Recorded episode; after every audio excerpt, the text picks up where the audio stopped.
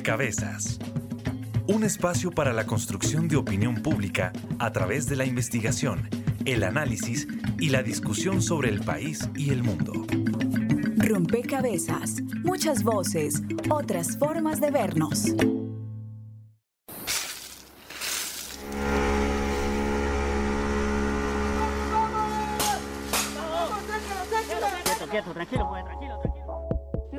Secreto que la droga que pasa por República Dominicana en camino a Estados Unidos y Europa proviene de Sudamérica, específicamente de Colombia. Colombia. La más reciente lancha cargada con coca rumbo al Caribe fue detectada en San Andrés por un avión norteamericano. Afirma que el narcotráfico se mueve por varias rutas. Una sale de la frontera colombo-panameña, bordea Costa Rica, Nicaragua, pasa al Golfo y llega a México. La otra ruta es directo desde la Guajira colombiana también a las islas de las Antillas. A pesar del control, 5 toneladas anuales de droga llegan a República Dominicana y Puerto Rico. Parte de, esta, de estas toneladas se quedan en un consumo local entre República Dominicana y Puerto Rico, que estaríamos hablando alrededor del 3% de esas 5 toneladas. El resto continúa su tránsito hacia Estados Unidos. Los narcos lanzan desde los aviones la coca al mar, que es repescada por haitianos y dominicanos. Utilizan perros, escáneres y hasta taladros gigantes en la lucha contra la creatividad de los narcotraficantes, quienes esconden la droga para llevarla a Estados Unidos, Europa y Japón. Una tonelada de clorhidrato de cocaína se comercializa entre 45 y 70 millones de dólares en Estados Unidos, Europa y Japón. Por eso la guerra contra las drogas es global. La dinámica es tanta que si no nos ponemos al día, la lucha la, la hubiéramos perdido.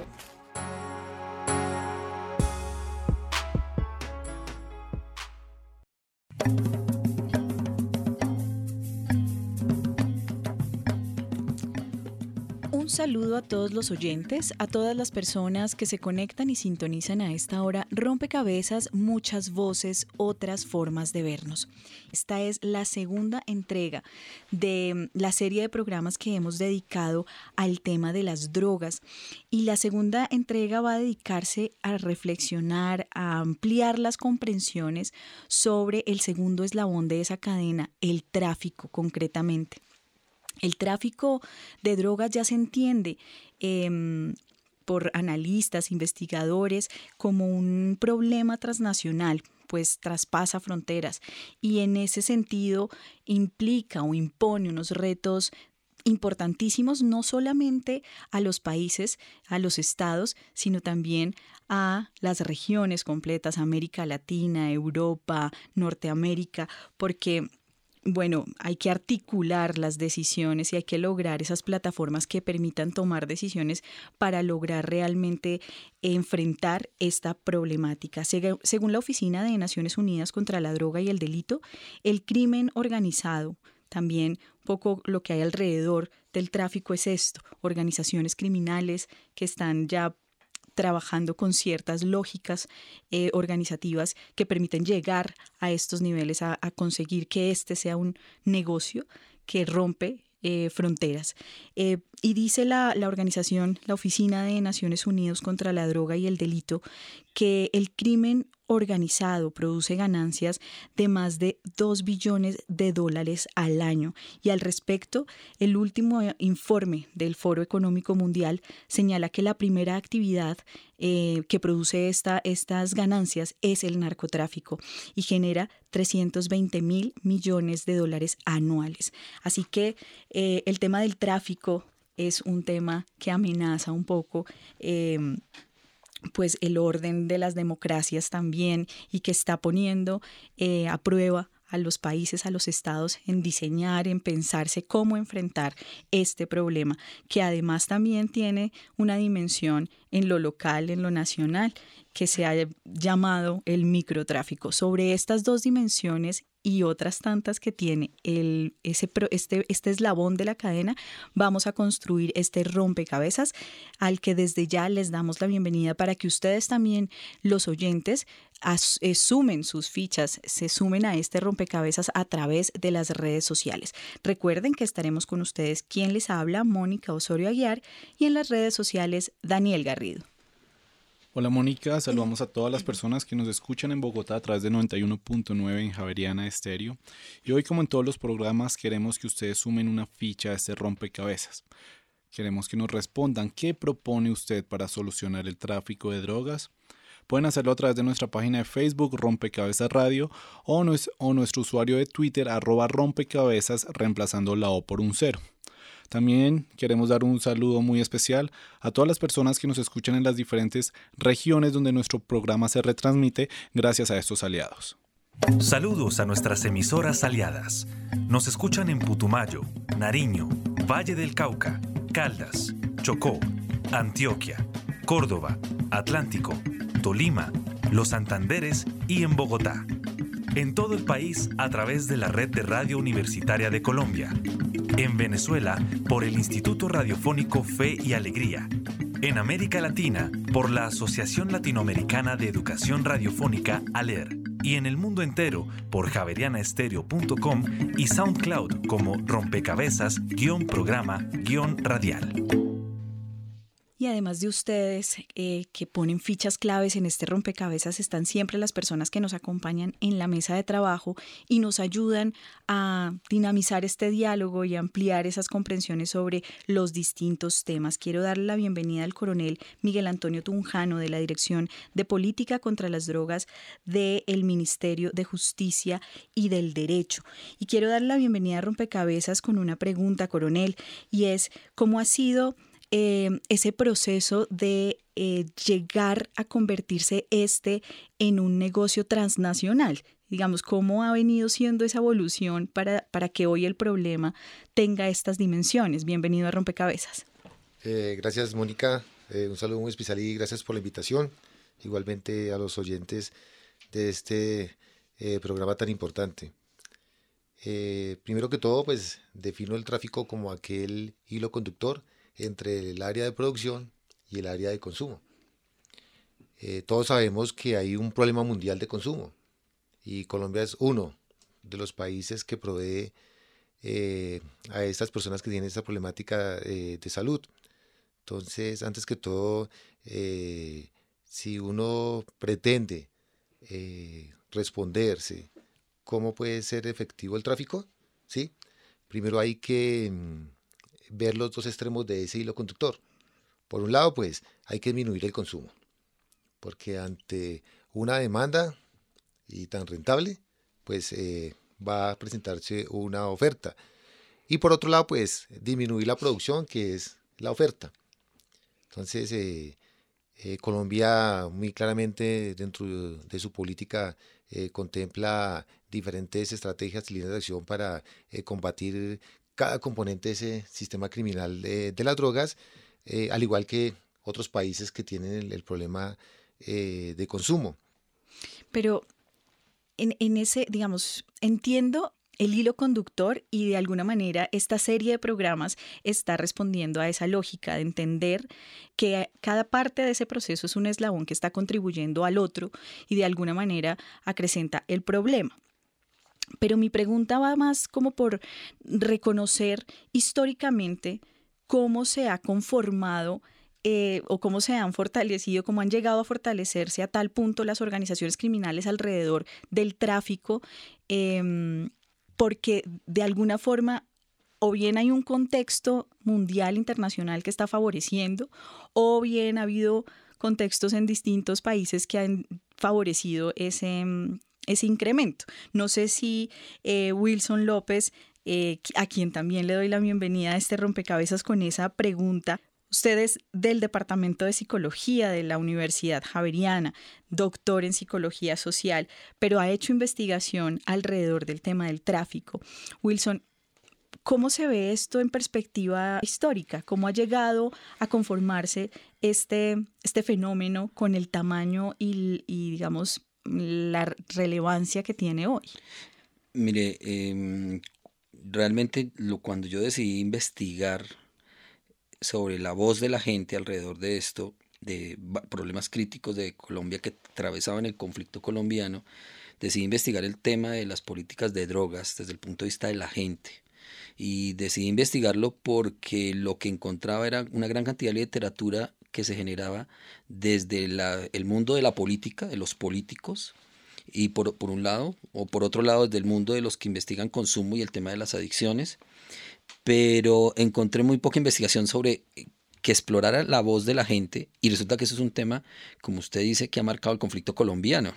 O sea, el, narcotráfico ha alimentado la guerra en Colombia y, la, y no la ha alimentado de ahora, sino de hace mucho tiempo. Entonces, el problema aquí es qué es lo que la gente piensa al respecto. Y porque la gente suele pensar eh, o prohibicionismo extremo, y significa persigamos a, eh, en términos policiales, militares, lo que sea, al, al, consumidor, al productor y a toda la cadena, a toda la cadena. Eh, eso es una política que, que, creo que ahora está matizándose. Oiga, ¿cuál ¿qué es lo que la gente piensa? Porque encontramos que eh, la gente tiene muchas teorías de cómo generar políticas sobre el tema.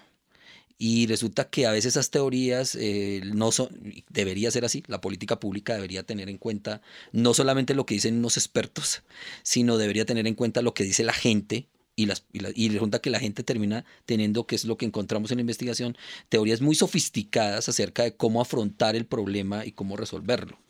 Entonces, eh, desde, oiga, mire, eh, resulta que el tema no es combatir solamente al campesino allá o cómo lo combatimos, por ejemplo. Se preguntan, mire, si la forma es eh, fumigando y diciendo persigámoslos con... O tal vez la forma no sea esa, sino la forma sea sustituyamos cultivos y resulta que eso puede ser mejor. O la forma no es criminalizar al consumidor sino por volverle el tema de las drogas un tema de salud pública. Usted deja varios elementos, yo quisiera señalar uno entonces y, llevarlo ya al contexto nacional que nos permita entender cómo se ha, cómo se ha comprendido desde la política pública el tema del de, eh, tráfico de drogas y de ahí en cómo se ha diseñado la política pública, coronel. Bueno, pues la política está estructurada de tal forma que se ataque todo el sistema criminal de narcotráfico, desde producción, sustancias químicas, eh, la prevención no solamente para consumo, sino eh, para eh, no prestarse a resembrar cultivos ilícitos, no desviar sustancias químicas, no servir de pasante de droga a través de, aeropuertos, inclusive a nivel terrestre. Y en cuanto a tráfico, pues las medidas están muy claras. hay que básicamente determinar cómo es que se está dando ese tráfico. Y de acuerdo a esa situación, pues se establecen las medidas de control. Eh, Colombia, pues, por su ubicación, es estratégica para el tráfico hacia otros países. Primero se encuentra en centro de continente americano, eh, cuenta con salida eh, hacia marítima hacia el norte por el Atlántico Adicionalmente cuenta con salida hacia el sur por el Pacífico, eh, fronteras muy extensas y selváticas que pueden aprovechar estas organizaciones que se cargan de sacar del país eh, las drogas. Entonces, eh, se ha identificado que hay un tráfico aéreo que puede ser por aeronaves que están exclusivamente determinadas a sacar la droga. ¿sí? para ello, pues hay una estrategia liderada por la Fuerza Aérea que es monitorear esos vuelos ilegales y aplicar sus protocolos para controlar esa salida. Ha sido tan eficiente que es una modalidad que casi que ha desaparecido. ¿sí? Ellos se adaptan. Entonces, eh, ya buscan eh, emplear eh, empresas ficticias de exportación de carga o contaminar cargas que van lícitamente hacia otros países. Entonces, a través de los aeropuertos, donde sale carga internacional, eso obliga a que se implemente tecnología, personal especializado, inteligencia, procesamiento de información, análisis de riesgo, para poder eh, lograr encontrar esas eh, técnicas que ellos han implementado. Eh, ha sido muy eficiente, las estadísticas lo indican. ellos se siguen adaptando, aprovechan y sacan pequeñas cantidades que con varios pasajeros pueden en el exterior sumarla y tener una buena cantidad para alimentar su negocio criminal. Y es así que también se ha perfilado pasajeros, ¿sí? Para identificar. Se han hecho campañas eh, como la de eh, alerta de aeropuertos, ¿sí? Y infinidad de inteligencia para poder también eh, apuntarle a aquellas organizaciones o personas que se encargan de mover ese, ese negocio. No solamente capturar pasantes en el aeropuerto, sino capturar es el que mueve ese negocio de los pasantes. Eso en la parte aérea. El otro tráfico, el marítimo, eh, también muy variado.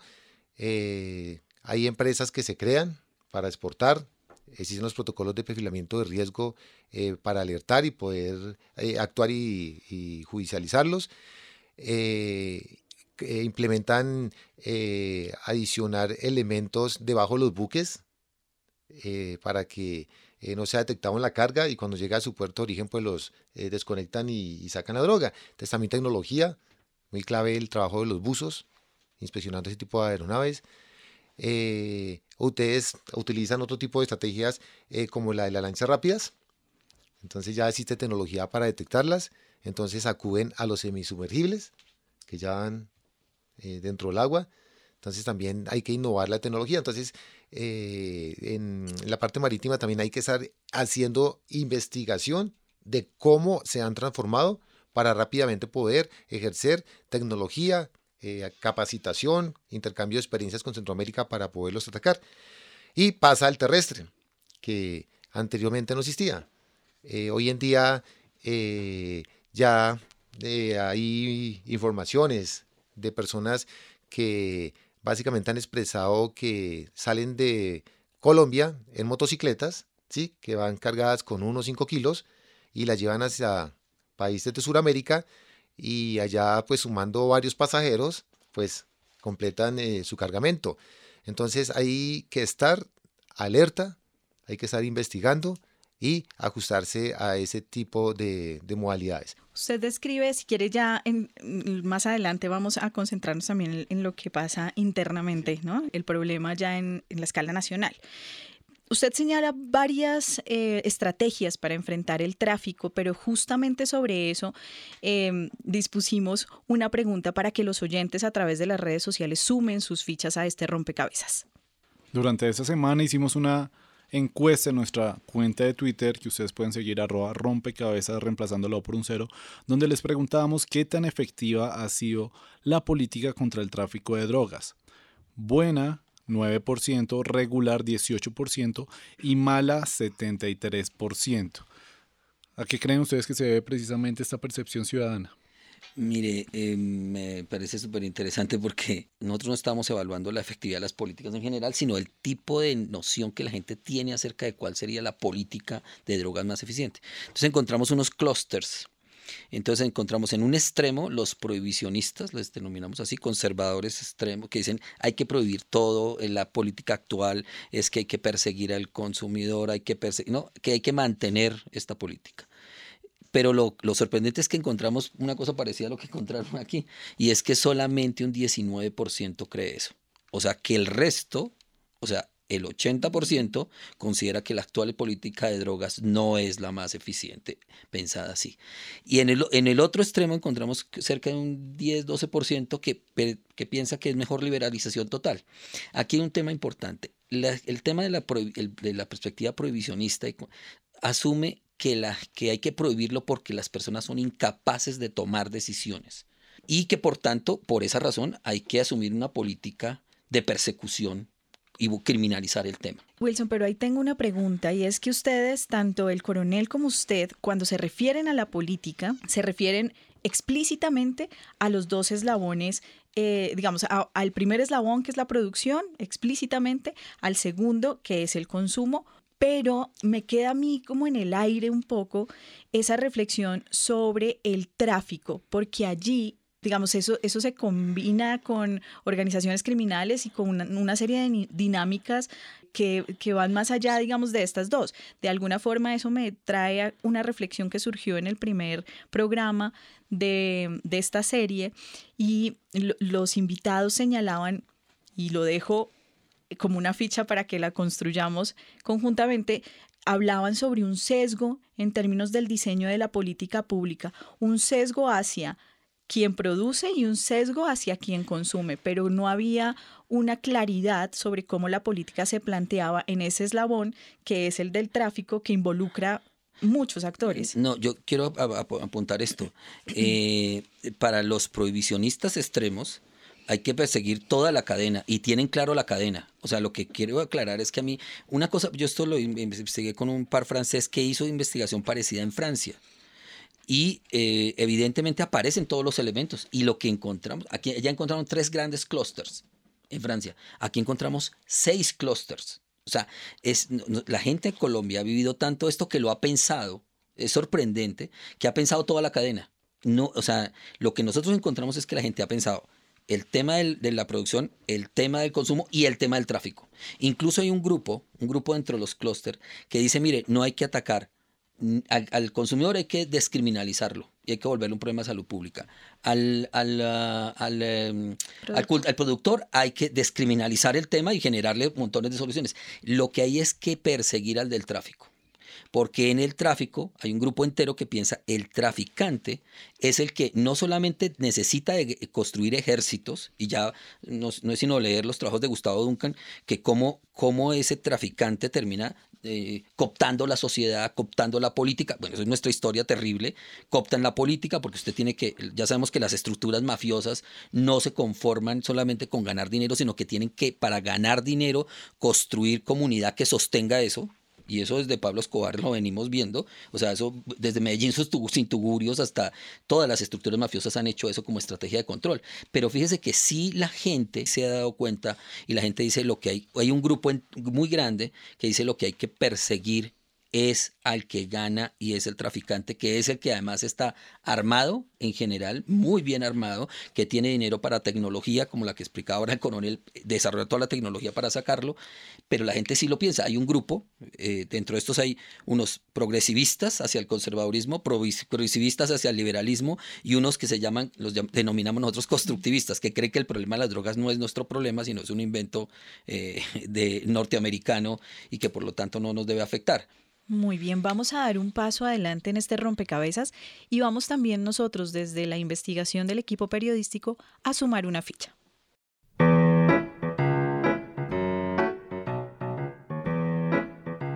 Para entender el perfil y las motivaciones de los traficantes de droga al ingresar al negocio, hablamos con Camilo González, presidente de Indepaz. Eh, la búsqueda de ingresos desde la ilegalidad, por supuesto, porque se trata de un negocio prohibido, pero la inmensa mayoría que son eh, personas de, origen humilde, que están en el cultivo, que están en la producción de pasta básica o en los circuitos locales, pues son gente que está ahí por necesidad, ¿no? Y ya las macroorganizaciones del tráfico y sobre todo el gran tráfico eh, en los países consumidores, en Estados Unidos, en Europa, pues ahí ya hay cadenas de, enriquecimiento y de lavado de activos y, y todo lo que es pues una multinacional ilegal, que es el, narcotráfico y la producción de, de sustancias psicotrópicas para el consumo en los grandes mercados. De acuerdo con González, el micro y el macrotráfico son eslabones de la cadena íntimamente relacionados. La denominación del microtráfico es una denominación que se ha hecho para los distribuidores a pequeña, de pequeña escala en, las ciudades y pues, en general para consumo interno, ¿no? Pero ahí pues eh, la verdad es que el llamado microtráfico sumado, sumado da grandes volúmenes de mercado y eso es en realidad un macrotráfico también, lo que pasa es que es para consumo interno, ¿no? Eh, son cadenas, pero esa cadena tiene desde los grandes distribuidores a lo que es el distribuidor de menudeo y ya se, llegan, llegan a todos los rincones, incluso a las puertas de los colegios, a tratar de enganchar a los jóvenes en, el consumo. ¿no? Entonces ya lo que es el, gran, el gran negocio del narcotráfico son mayoristas y son transnacionales, yo creo que es donde está una de las diferencias. Adicionalmente, Camilo explica cómo las políticas prohibicionistas terminan siendo un incentivo para los traficantes. Esa es, la, cosa absurda de, todas estas políticas, ¿no? Entre más controles, mejores precios y más margen de ganancia para los narcotraficantes. Ese es la, digamos, el ridículo de las políticas que están en el absurdo de que su eficiencia en, eh, en incautaciones o en destrucción de, plantas se convierte en beneficios, eh, aunque no es lo deseado, pues no es lo que se han propuesto, pero ese es el efecto real. Entonces, nosotros vemos las curvas largas de precios de la cocaína en el mercado, en Estados Unidos, en Europa, y la franja de la que oscila el precio es realmente una franja bastante estable en las últimas dos décadas. ¿Y eso gracias a qué? A las políticas de eh, intervención y de control de la oferta que son las que han primado en este periodo. Vamos a cruzar esa frontera, le dijo el hombre a la muchacha cuando el sol se derramaba en el valle. La suerte de los pobres es apresa para ese cerco al paraíso. Solo había que cumplir con el encargo de un bingo. Bien, escuchábamos a Camilo González Pozo, quien también em, pues nos hace un análisis, nos permite conocer otra perspectiva, digamos, para comprender este tema y habla justamente de cómo en el tema de tráfico em, y en general la política eh, contra las drogas no ha sido efectiva. Refuerza la ficha que suman desde las redes sociales los oyentes, pero también refuerza una perspectiva sobre la que quizás nos pueda aportar Jenny Fagua, quien se suma a este rompecabezas en este momento. Ella es de la Subdirección Estratégica y de Análisis de la Dirección de Política contra las Drogas y Actividades Relacionadas del Ministerio de Justicia y del Derecho. Bienvenida a Rompecabezas, Jenny. Y cuéntenme un poco, fuera de micrófonos ya estábamos hablando sobre em, esa misma reflexión que se está haciendo al interior del gobierno. Precisamente lo que nosotros vemos desde el gobierno es un momento diferente, un momento muy reflexivo. El mismo presidente Santos desde el inicio de su gobierno ha planteado la necesidad de hacer las cosas diferentes a como las hemos venido haciendo. Él, por ejemplo, ha hablado de la bicicleta estática en la que pedaleamos y pedaleamos, pero a veces se siente que estamos en el mismo lugar. O sea, Colombia, a pesar de hacer toda la tarea de cumplir con todos los compromisos internacionales, eh, realmente vemos cómo eh, los cultivos aumentan, el consumo aumenta, el tráfico, digamos, se diversifica y cada vez se transforma de maneras diferentes. Entonces, el planteamiento ahora es a, digamos, promover, y eso es un ejercicio que ha venido haciendo Colombia en el escenario internacional, y es promover una reflexión, un diálogo, eh, un debate alrededor de la política internacional de drogas, buscando que se planteen nuevas alternativas, nuevas formas de hacer las cosas, eh, con estrategias que sean más eficaces. Por ejemplo, cuando uno habla de eficacia, de eficiencia, eh, lo que estamos viendo es que durante mucho tiempo nos hemos concentrado en en tratar los síntomas, en atender los síntomas. Y eh, la nueva mirada de la política de drogas lo que busca es que nos concentremos sobre todo en intervenir las causas, que son las que hacen que el, problema se mantenga, eh, el problema persista y se transforme, pero estemos todavía lejos de resolverlo.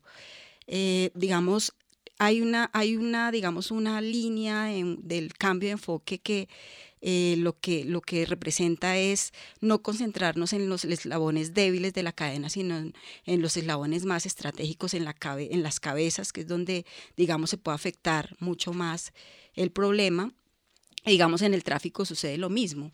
En las cárceles hay muchas personas, eh, digamos, de la, si uno mira, por ejemplo, la cantidad de personas que están por ley 30 por tráfico de drogas, la gran mayoría están por pequeñas cantidades, por cantidades que, digamos, no suman y no afectan realmente. Y de esos grandes, digamos, eh, eh, personas que están, a, digamos, en el liderazgo de esas em, organizaciones criminales que están asociadas al tráfico de drogas, pues realmente no son muchos. O si eh, digamos, hay, digamos, positivos en efecto muy buenos, eh, pero surgen otras cabezas y surgen otros delincuentes. Entonces, definitivamente lo que hay ahí son otro tipo de problemas por debajo de esas problemáticas. Jenny, si la perspectiva entonces, digamos, en ese giro que usted nos está contando, en, en términos de pensarse la política pública, es atacar mm, los eslabones más fuertes de la cadena, en donde hay Em, organizaciones eh, fortalecidas,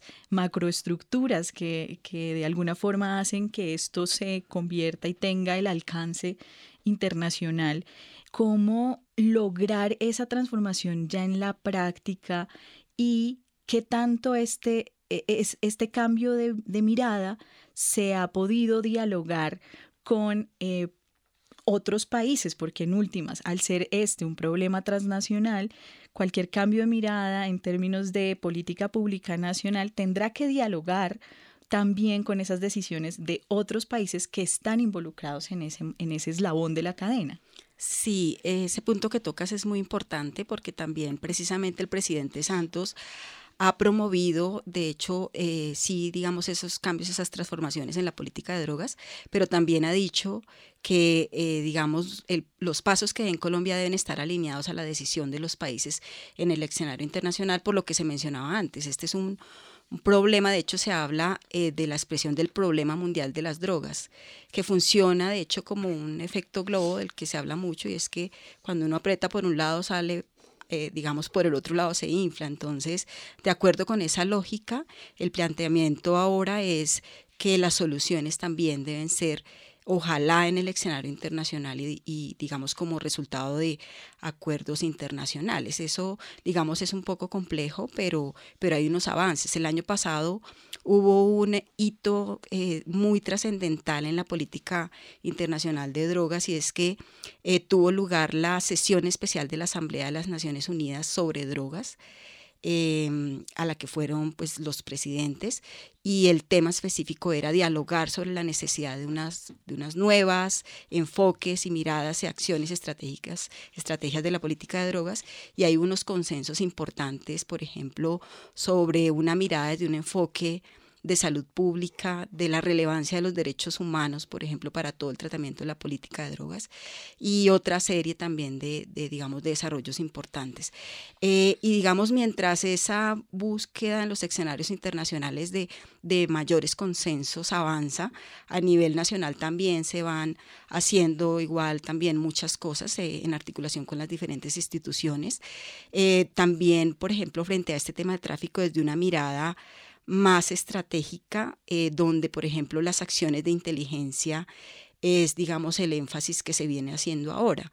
Eh, yo le quisiera también eh, dar la palabra a mi compañero, el coronel Miguel Tunjano de la Dirección de Política de Drogas, que puede desarrollar mucho mejor este tema sobre el énfasis en los temas de inteligencia que se vienen dando en la política de, sí, Y, yo le doy el, paso al coronel con, eh, digamos, ya la mirada nacional, porque en la nota escuchábamos eh, a la voz, en la voz de Camilo González Pozo, escuchábamos cómo él hacía esa distinción y esa articulación entre el macrotráfico, llama él, y el microtráfico. Es decir, estas, estos, estas dos escalas que tiene em, e, este eslabón de la cadena y decía que el uno alimentaba al otro y de alguna manera hemos ya presentado en este rompecabezas un panorama sobre que nos permite ampliar la comprensión sobre el narcotráfico en, al nivel internacional, pero miremos qué está pasando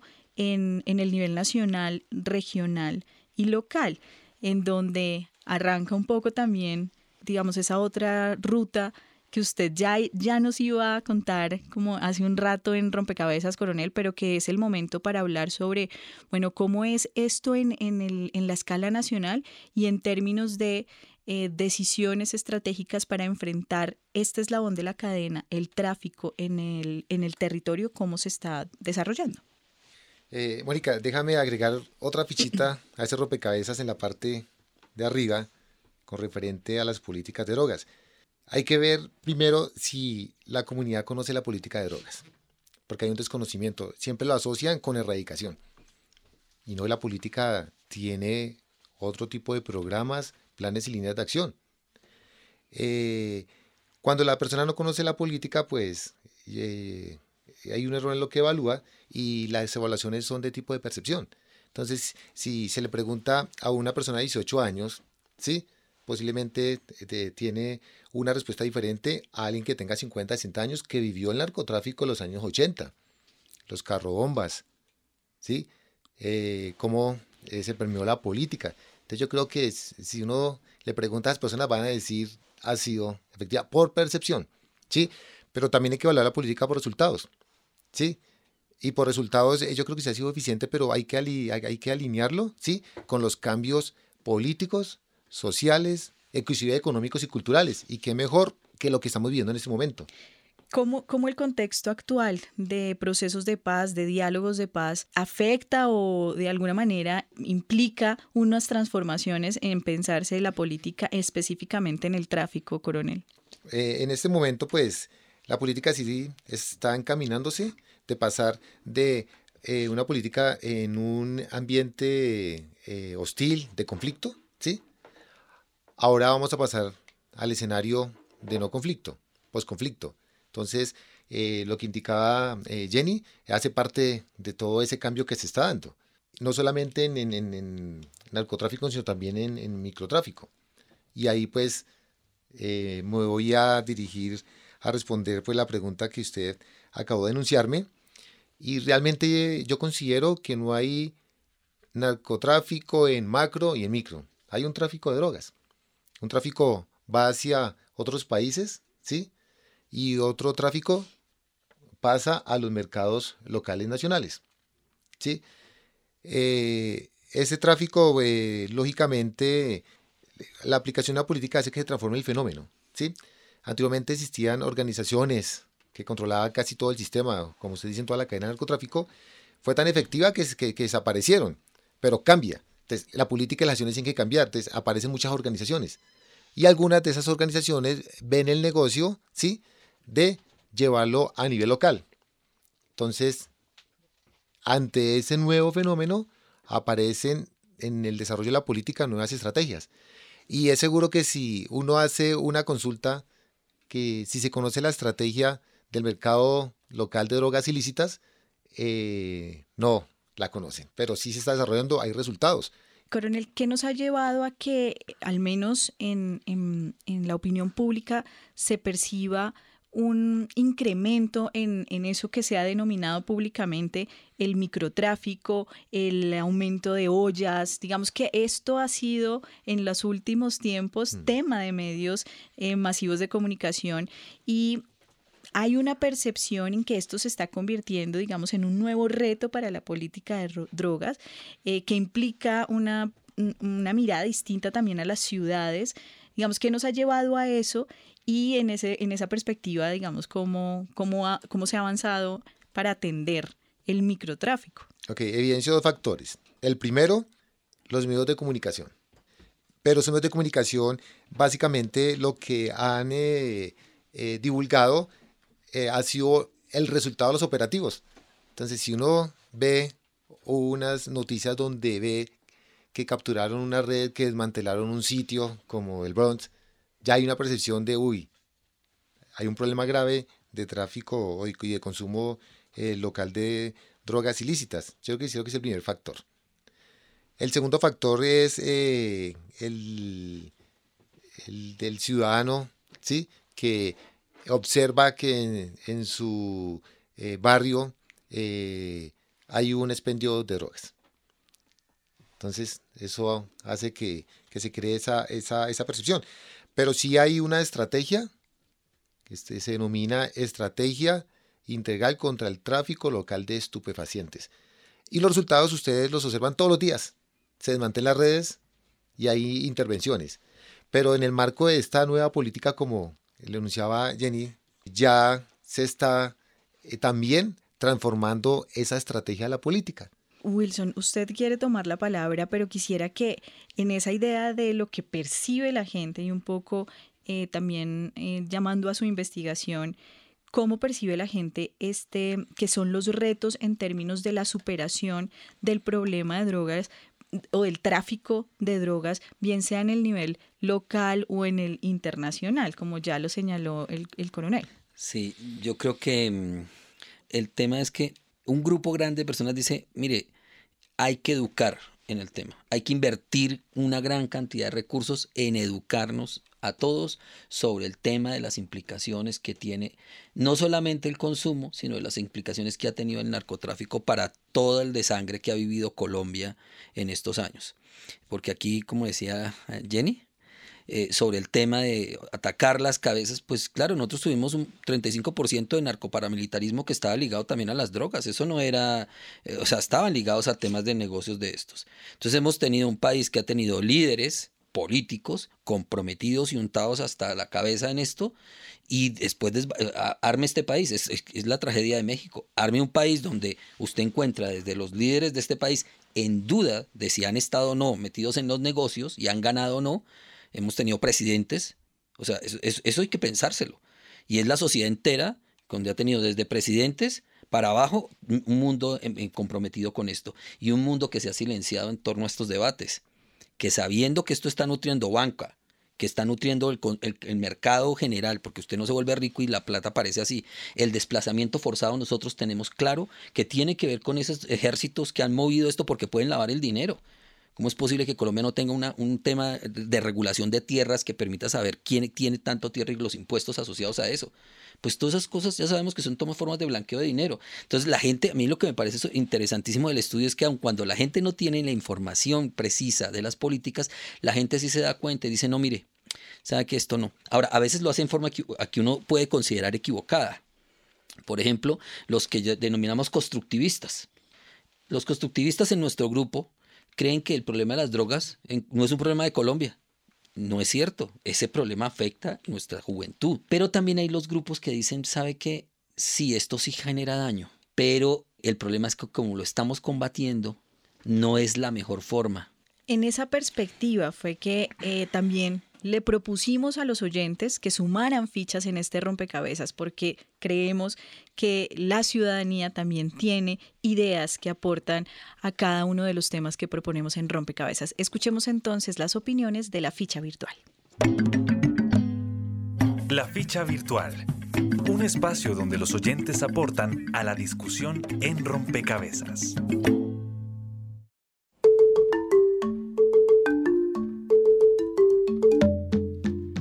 Nuestro programa, los invitamos a participar en las redes sociales y contestarnos qué propone para solucionar el tráfico de drogas. Recuerden que en Facebook nos encuentran como Rompecabezas Radio y en Twitter como arroba rompecabezas reemplazándolo por un cero. Juan Sebastián Jiménez nos escribe promover iniciativas individuales para el consumo responsable. Mirta Joan Jet dice, donde no hay oportunidades laborales buenas con buenos sueldos, donde la parte rural es explotada, ¿de dónde se van a sacar oportunidades si una cosa va enlazada con la otra? Juan Sebastián Solina nos escribe, legalizar todas las drogas y el cultivo de sus materias primas. Este negocio debe ser de parte del Estado y su consumo controlado. Antes de continuar con más opiniones de las redes sociales, escuchemos qué dijeron los ciudadanos cuando Rompecabezas les hizo esta misma pregunta en la calle. En Rompecabezas salimos a la calle para preguntarle a los ciudadanos qué propone para solucionar el tráfico de drogas. Estas fueron sus respuestas. A mi modo de ver, la legalización de las drogas es la única solución para acabar con el narcotráfico y con el microtráfico. Durante varios años han intentado implementar políticas para acabar con la droga en varios países y claramente se ha demostrado que han fallado y obviamente ha llevado un montón de recursos en, en esas políticas. Entonces creo que la legalización es una manera de poderla, de poder someter la droga a un control público y poder tratar a las víctimas de ella, que serían los drogadictos, como enfermos y no como criminales. Desde mi punto de vista, propongo una mejor educación para los jóvenes, mejores oportunidades laborales, así las personas tendrían una mejor calidad de vida para poder enseñarle a las próximas generaciones de jóvenes que eso está mal. Pues. así ellos tenían una mejor oportunidad en el estudio, eh, poder ingresar a una universidad, que eso es lo que todo joven anhela, para poder salir adelante sacar adelante a su familia. Pues para mí sería mejor como una mejor vida, una mejor educación para los jóvenes, que no encuentren el, el negocio de las drogas como un como una forma de, vida, sino que, entiendan que eso es eh, un mal camino, que el trabajo y, y el estudio es una mejor forma y oportunidad de sobresalir. Esta fue una nota de Julián Eduardo Santos para Rompecabezas.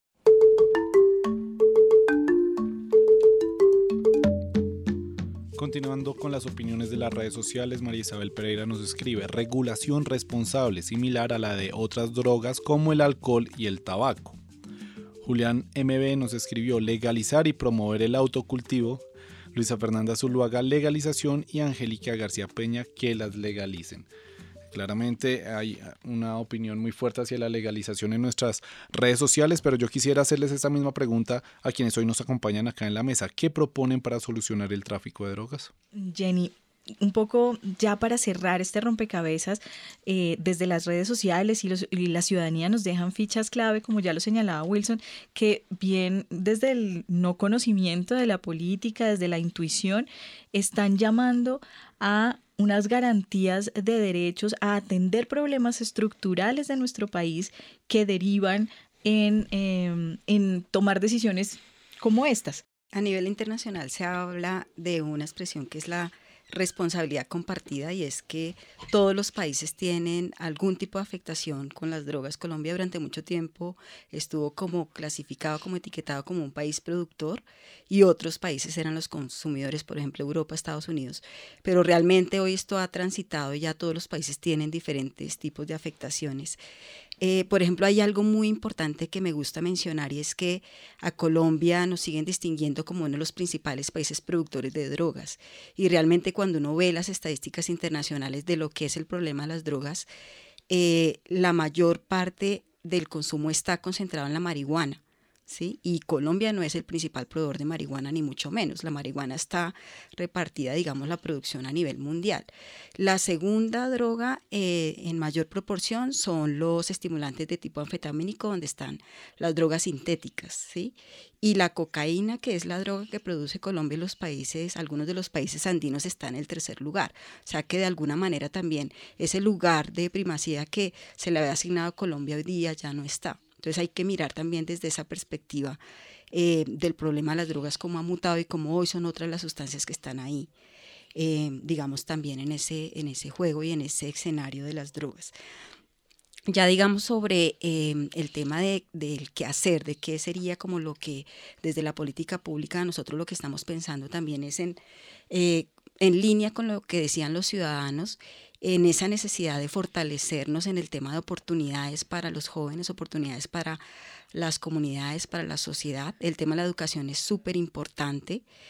Em, nosotros consideramos que hay una corresponsabilidad entre el Estado y la sociedad y las comunidades en el sentido del Estado, con su obligación de proveer los servicios sociales para los ciudadanos, de procurar el bienestar en temas de salud, de educación, de trabajo, de oportunidades productivas y la sociedad también comprometerse con el pacto social eh, y procurar eh, la prevención del delito. Eh, todos, no solamente el gobierno, sino también las familias, los ciudadanos tienen mucho también por, por aportar.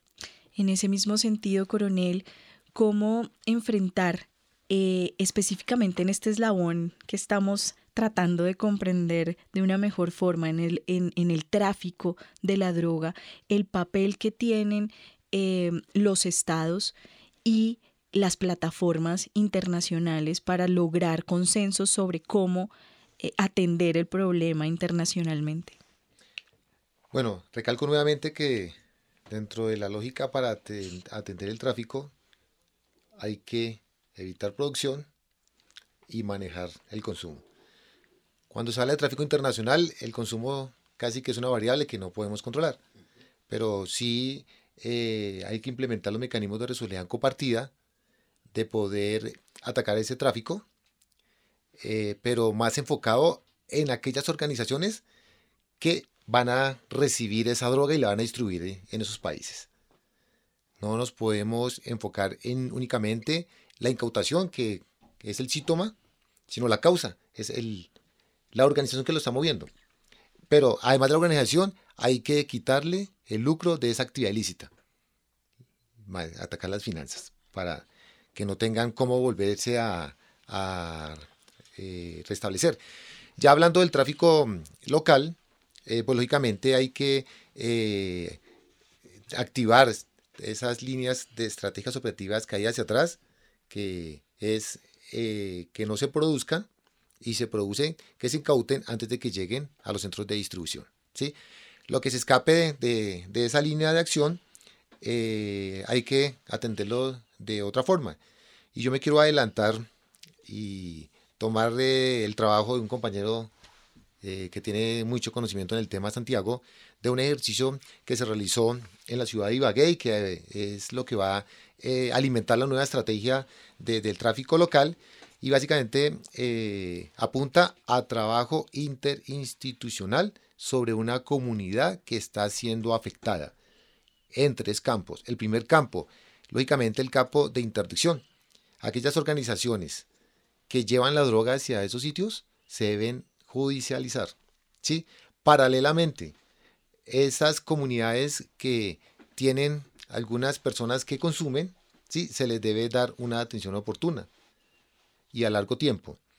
Y hay que básicamente llevarle un desarrollo en primero tiempo libre, ¿cierto? Una, una opción laboral y allí tuvo un papel fundamental la alcaldía, el SENA y los mismos líderes comunitarios eh, que lograron eh, establecer unos eh, microempresas de peluquería, de modistería, y quedó básicamente saneado este territorio y no puede asegurar de que son estrategias sostenibles. Con esa entonces descripción doy paso, porque que nos permite ver que hay em, experiencias que nos permiten ver que es posible enfrentar una problemática desde la raíz, digamos, atendiendo las causas estructurales, comprendiendo las dinámicas territoriales y llegando con esas lógicas al territorio. Una última palabra, Jenny, porque quiero dar la palabra a Wilson. Solamente reforzar el tema de la importancia de atacar también esas utilidades del negocio ilegal digamos, dónde sería más efectivo. O sea, si yo erradico los cultivos o si yo le quito la droga a un consumidor que está en la calle o si yo, digamos, hago una incautación de una droga que está a punto de salir o la cojo en calle o si yo digamos, eh, todo ese negocio se ha dado y no he podido hacer nada y, impacto las finanzas que ellos han conseguido, los recursos que ellos ilegales que ellos han conseguido. Ese, digamos, es un punto también estratégico donde se está haciendo un fuerte énfasis a través de toda la política de lavado de activos.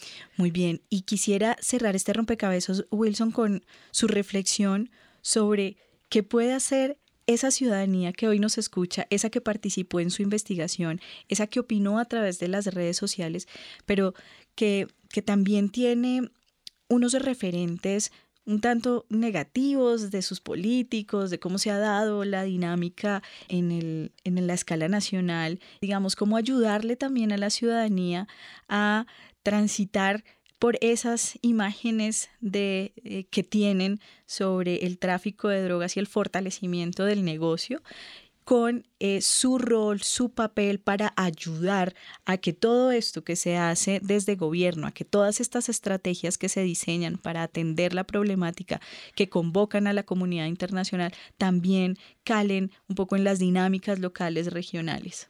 Primero me, encanta que la perspectiva sea una perspectiva estructural del tema, porque eh, definitivamente es, yo creo que ya no somos ingenuos de pensar eh, en esa, desafortunada época donde el tema se concentró en la, ¿se acuerdan? La, el comercio, la media, de la, la mata, que, exacto. Fue una cosa absolutamente desafortunada, o sea, absolutamente, pero mostraba una forma de ver la política de drogas. Y el problema es, piense usted, si usted durante ocho años vende una, una lectura de ese estilo sobre el tema de la política de drogas, el impacto que tiene eso sobre la construcción de las creencias, opiniones, imaginarios y formas de ver el problema de la, de la ciudadanía. Yo creo que cuando la esperanza que yo cuando veo estos, estos datos de esa diversidad de opiniones de la gente acerca del tema, a mí eso me da mucha esperanza, porque dijo, a pesar de que por ocho años y más, porque esto viene desde antes, tenían una política de, donde el juego era, venga, criminalizamos y, y hacemos este juego, pues eso no es suficiente. Y me parece muy bien la, pues, cuando ustedes comentan, personas del ministerio, mire, aquí hay un trabajo que hay que hacer con las comunidades. Y yo pienso ahora, cuando usted, coronel, habla del posconflicto, miren, donde van a salir, ¿qué va a pasar con las zonas donde ya no tienen la fuerza las FARC y donde ese tema, cómo va el Estado a operar sobre esas zonas para evitar el tema? ¿Cuáles son las políticas en detalle de lo que van a hacer sobre esos lugares? Porque no pueden ser copados de nuevo, porque nosotros tenemos, es evidente, un Estado débil, vulnerable. Y esas variables, como aquí las acaban de mencionar, son muy relevantes para entender un elemento estructural que hace frágil tanto al consumidor como al que, al que termina metido en el tráfico. Wilson, está clarísimo la responsabilidad que tenemos todos los colombianos y las colombianas en atender este tema, en comprenderlo para también eh, dimensionar los efectos, los impactos y em, las necesidades que hay de dimensionar una política mm, de Estado, como usted lo señala, y no una política de gobierno para atender un problema de esta magnitud. Yo con estas ideas dejaría este rompecabezas al que seguramente le caben muchas piezas más y el que seguramente ustedes en sus casas, en, en, sus trabajos, terminarán de completar porque la idea de cada rompecabezas es eso, provocar también una conversación más allá de los micrófonos, más allá de lo que podamos sugerir desde la mesa de trabajo. Muchísimas gracias a Wilson López López del Departamento de Psicología de la Universidad Javeriana, a Jenny Fagua de la Subdirección Estratégica de Análisis de la Dirección de Política contra la Droga del Ministerio de Justicia y del Derecho y al coronel Miguel Antonio Tunjano de la misma dirección del Ministerio de Justicia y del derecho. A los dos, gracias. A los tres, muchísimas gracias por estar aquí. A todos los oyentes que sumaron sus fichas en rompecabezas, los invitamos a que sigan nuestras redes sociales y nos dejen conocer sus opiniones. continuemos esta conversación en el mundo digital. Estaremos con ustedes en una próxima oportunidad. Quien les habla, Mónica Osorio Aguiar, en las redes sociales, Daniel Garrido y en la producción de Rompecabezas, Juan Sebastián Ortiz. Rompecabezas una producción del CINEP, Programa por la Paz, la Pontificia Universidad Javeriana y la emisora Javeriana Estéreo 91.9 FM. Rompecabezas, muchas voces, otras formas de vernos.